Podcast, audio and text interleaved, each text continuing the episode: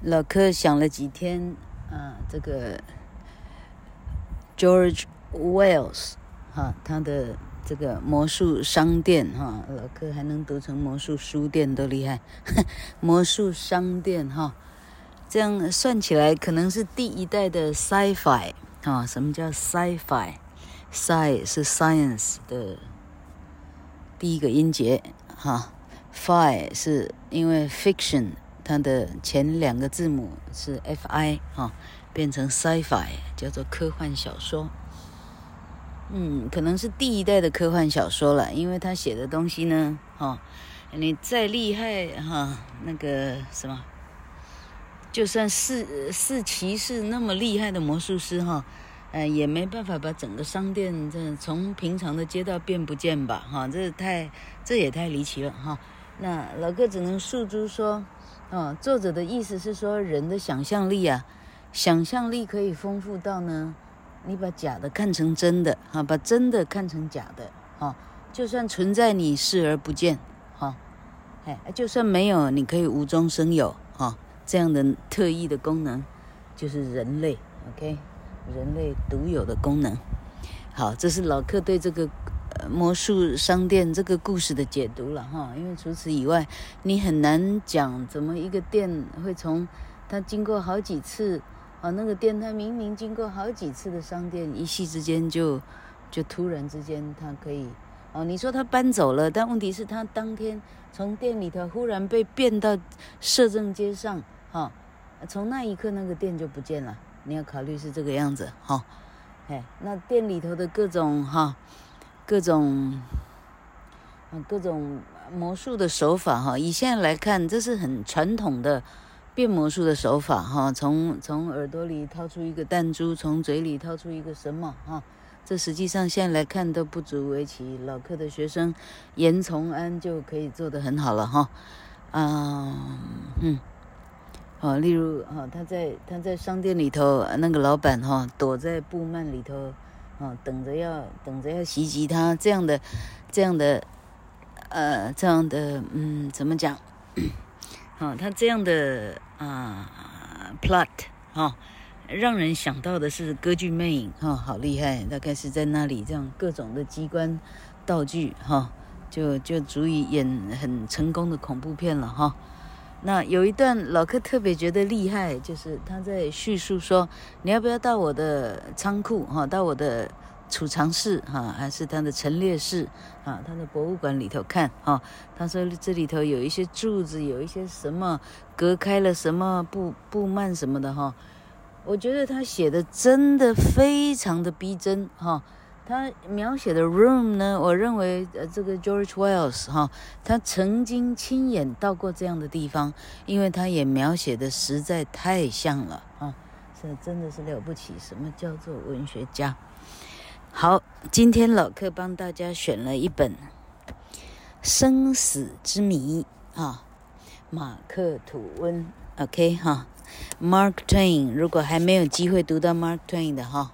老克跟您讲，老克大概是，我想想看，我陪我哥哥考大学，嗯，那应该是我高一的时候哈。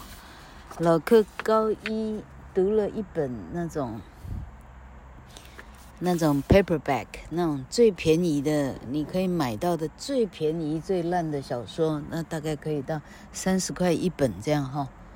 老克读那个那样版本的马克吐温呢，竟然可以笑到不知倒地哈、哦。那嘿啊，希望今天的故事呢不会让大家呃失望哈、哦。好，那啊我们啊我们先来读这个作者的生平。OK，Mark、Twain。美国幽默文学作家，也是美国文学史上最重要的先驱者之一。原名 Samuel Clemens，Samuel Langhorne Clemens，一八三五年出生于美国 Missouri 的 Florida。早年际遇坎坷，十二岁不幸丧父，为了帮忙家计，不得不辍学进入印刷厂，充当学徒。一八五七年在 Mississippi 学习临港，也就是说，当那个蒸汽船啊，在那里可以操操控那个布布这样的领航员，这样哈。这段经历对于他日后完成密西西比河上的生活，《汤姆历险记》《顽童历险记》等充满浓郁美国乡土色彩的作品有非常明显的影响。甚至他的笔名也是为了纪念在密西西比河上的生活，因为水手在测水时通常会大大喊“标出两码”，啊，好，那 Mark Twain 的名字 Mark 是动词标志的意思，哈，那他的笔名这个姓氏 Twain 呢是二的意思，所以 Mark Twain。基本上是他的，啊，那时候他的，啊，临港的时候的一个技术名词，哈，所以那个领航员是每天不断的喊 Martin，是这个意思，哈。老柯到今天才明白，这就是为什么同学们需要需要三不五时的读点书，哈。像老柯不爱念书的，你要听人家念书，或者听有知识的人说话，哈，或者要看电视，OK。一八六一年南北战争爆发，Mark Twain 一度加入南军，后来又当了记者，撰写新闻稿之余，开始以 Mark Twain 笔名发表作品。Mark Twain 的一生充满传奇和奋斗的历程。由于他生活经验丰富，作品除了以诙谐幽默见长，也善于洞察人生。尤其擅长揭示幻想与现实现实之间的矛盾，生死之谜就是一个很好的例子。好，今天的译写者是赵美惠小姐，一九六九年生，台大社会系毕业，曾任雄狮美术编辑，现任格林文化公司编辑。哇，可见得这一整套非常大部头的书呢，他找了，假设有二十本，他找了二十个不同的编写者，真是不简单。全台湾的，哎，文坛的人都集合了。好，Mark Twain 生死之谜，老哥开始读了。这个插画的人，他用的都是。动物的角色啊，老客看到了狒狒，这个呃呃斗牛犬，这个什么 grizzly bear 之类的哈，看看他怎么写。一八九二年三月，我在法国 Riviera 过了一段愉快的时光。在一个偏僻的海边，我认识了一个名叫 Smith 的有钱人。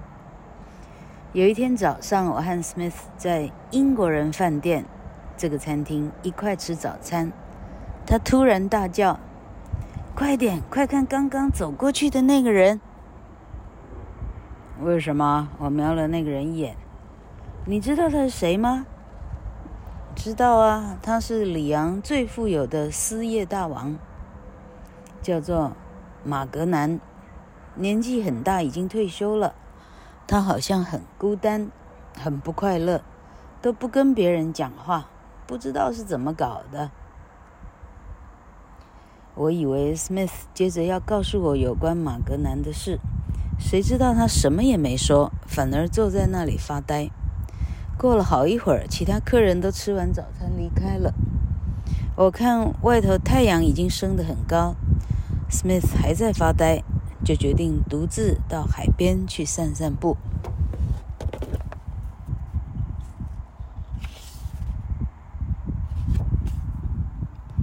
当我站起来准备要走的时候，Smith 突然叹了一口气：“唉，都过去了，再也不会回来了。”什么东西不会回来了？我好奇的问。那是安徒生的一个童话，大概是说一个小孩很喜欢一只关在笼子里的小鸟，鸟儿会唱很好听的歌，但小孩并没有好好照顾小鸟，鸟儿又饿又渴，歌声就越来越哀怨，越来越微弱。最后，小鸟死了，小孩伤心地一直哭。他把好朋友都找来，替小鸟举行了一个隆重而且盛大的葬礼。哎，你知道吗？这就好像先把诗人饿死，再为诗人举行一个豪华隆重的葬礼。但如果把葬礼花的钱拿来给诗人过日子，他就不会饿死，还可以过得很舒服呢。多悲哀呀！不只是小孩会这样，就连 Smith 的话还没说完就被别人打断了，他也没有再讲下去。那天晚上十点多，我又遇到 Smith，他邀我到他的房间去。他的房间很温暖，也很舒服。我们坐在椅子上，一边喝着温热的 whisky，一边聊天。外头不时传来海浪沙沙的声音，气氛好极了。Smith 喝了第二杯 whisky 以后说：“和你聊天实在很愉快，在这样安静美好的夜晚，特别容易想起往事。”我想告诉你一个奇特的故事，那是我和三个朋友之间的秘密，藏在我的心里已经很多年了。你想听吗？我对 Smith 点点头，叫他赶快讲故事，我等不及要听了。于是他开始讲了。老柯刚刚在车上那个风呢，那风声也太大了。老柯到车的外面来念。Smith 说：“很久很久以前，我是一个年轻的画家，和另外两个年轻画家 Claude 跟 Carl，常在法国的乡村写生。我们虽然很穷，却很幸福，或者也可以说。”虽然很幸福，却总是很穷。不过只要能画画，我们什么都可以忍受。当我们三个人流浪到布雷东村时，已经把身上仅有的最后一块钱花光了。还好有一个好心的画家收留了我们，他也很穷。不过在后来的日子里，他真的是我们的救星。把我们从贫穷中解救出来，他就是 François Miller。什么？是那个伟大的画家 François Miller？你认识他？Smith 笑了。伟大？那时他跟我们三个人一样，一点儿也不伟大，连布雷东村都没几个人认识他。我们四个穷画家凑在一块儿，成为很要好的朋友。虽然常常有一餐没一餐，我们却更加努力的画画。房间里堆满了每个人的作品，可惜一张也卖不出去。两年多过去了，我们还是四个穷光蛋，一文不名。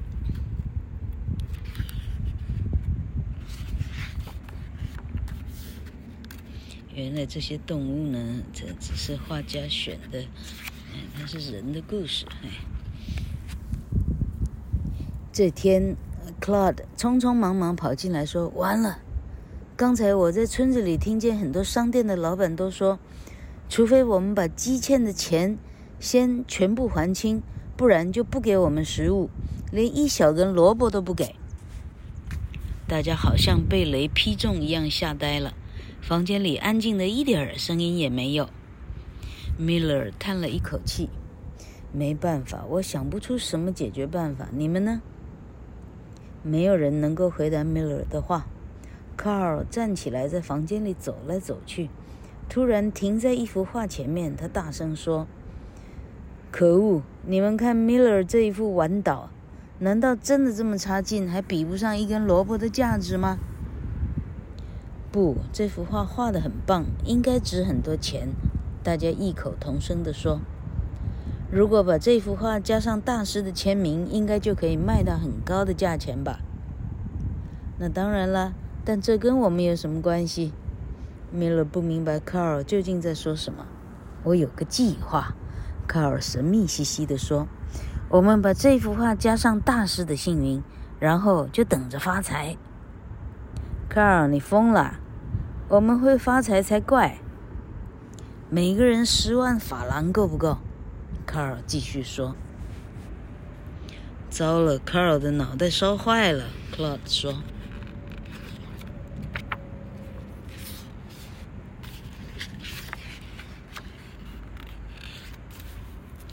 我们赶快带卡尔去看医生，再晚就来不及了。Claude 很紧张。你们不要吵，让卡尔说完嘛。米勒把头转向卡尔，卡尔笑说：“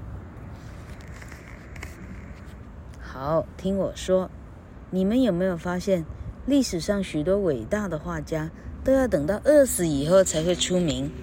所以我敢说，凡是真正伟大的。”却被忽略的画家，在他死后，他的画一定会受到肯定，而且价钱马上就会涨得很高。根据这个原理，我们四个人之中必须死掉一个。为什么？谁要死？安静，我还没讲完嘛。我们来抽签，抽中的那个人在接下来的三个月内要拼命的画画。不管是素描、习作还是涂鸦，画的越多越好，而且每一幅画都要有他的签名，让人一眼就能看出是他的作品，这样才能畅销。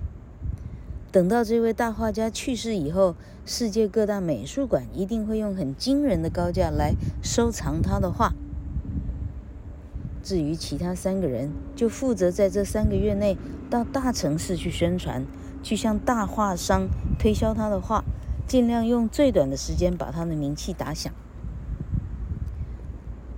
等到大师的地位确立了，我们就向所有人宣布他死亡的消息，再举行一个盛大的葬礼。那我们的计划就算成功了。怎么会成功？抽到签的人要死，多倒霉！哎呀，那个人不是真的要死。只是改个名字，然后躲起来一阵子，等全世界的人都忙着为这个假死的画家哀悼悲伤时，嘿嘿，那我们这次卡尔的话又是还没讲完就被打断了，大家兴奋的又跳又叫，还花了好几个钟头来讨论这个棒透了的计划。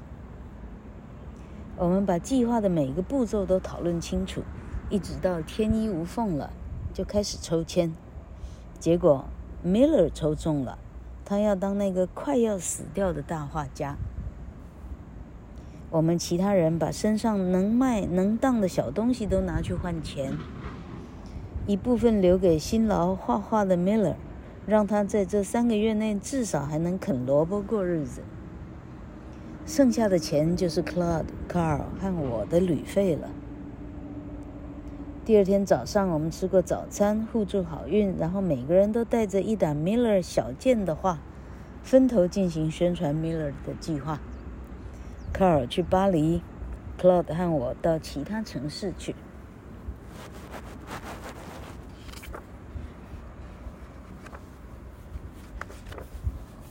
我足足走了两天，才找到第一个人选，那是一幢乡间的别墅。当我一看到别墅的主人站在走廊上东张西望，我立刻就把画架架起来，把纸和笔都拿出来，开始画那幢那幢别墅。我画画的速度很快，动作也故意夸张，好让别墅主人注意到我。果然，他看见我了，并且很快跑下来，站在我的背后看我画画。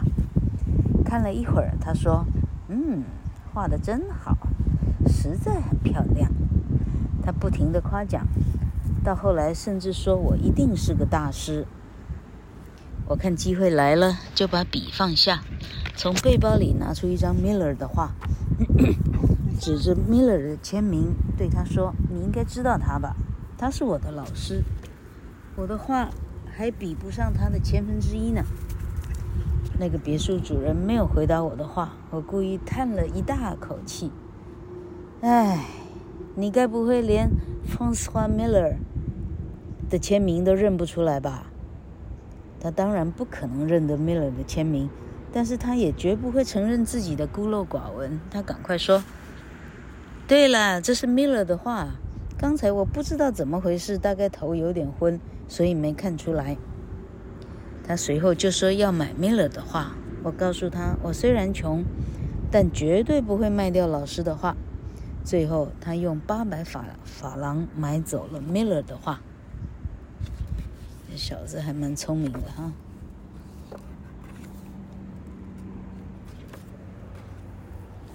天哪，八百法郎！过去 Miller 的画连八法郎都卖不掉嘞。我把钱寄回布雷东村。给 Miller，再到别的城市去。每天我一定只卖一张画，绝对不卖第二张。我老是对顾客说，像我这样把 Francois Miller 的画卖卖掉，实在是很笨，因为他不会活过三个月。到时候他一死，就很难再拥有他的画了。我逢人就散布 Miller 大师三个月后就要病逝的消息，特别是透露给地方报纸的记者。只要报纸上一有 Miller 的新闻，我就剪下来寄给所有向我买 Miller 的画的人。Carl 更厉害，他认识了巴黎大报社的记者，把 Miller 的名气打到世界各国去，还把 Miller 那幅《晚岛》卖到两千两百法郎的高价，是 Miller 所有的画最贵的。Claude、Carl 和我相约进行六个星期后。三个人在巴黎会合，我们总共卖掉八十五件 Miller 的画，得到六万九千法郎。Miller 大画家的名字也红遍全法国，一切都太顺利了。我们举杯庆祝这第一步的胜利，然后马上写信给 Miller，叫他假装生病，虚弱地躺在床上，应付那些去探病的人，并且在十天后准备死亡。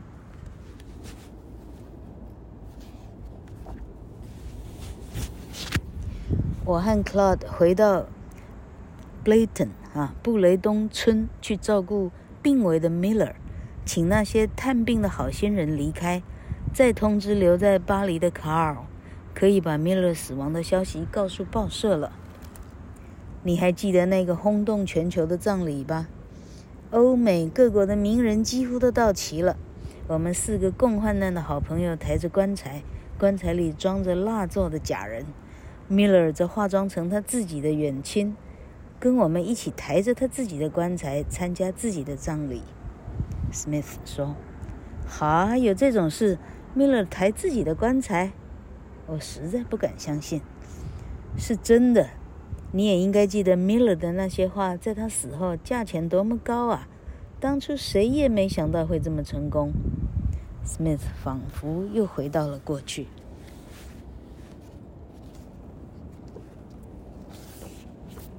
嘿嘿，故事的最后一小段，你说的故事真是太精彩、太神奇了。是啊，的确是很难想象。米勒后来怎么样了？我忍不住好奇地问。如果我告诉你，你能保守秘密吗？Smith 盯着我瞧。我发誓绝对不说出去。好，你记不记得早上在餐厅里我叫你看的那个人？他就是 Francois Miller。真的？你是说那个里昂事业大王？吓你一跳吧！只有这一次，上帝没有让天才饿死，也没有把天才应该得到的酬劳转到别人的口袋里，这些都是我们自己争取来的。嘿嘿，故事讲完了。天哪，这是 Mark Twain 的故事。OK，老客可以。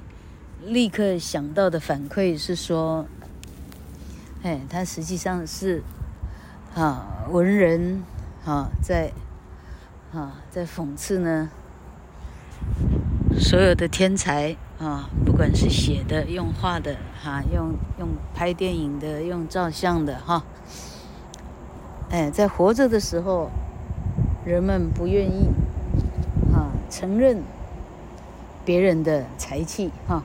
但一旦这个人死了，哇，那人就愿意承认了哈。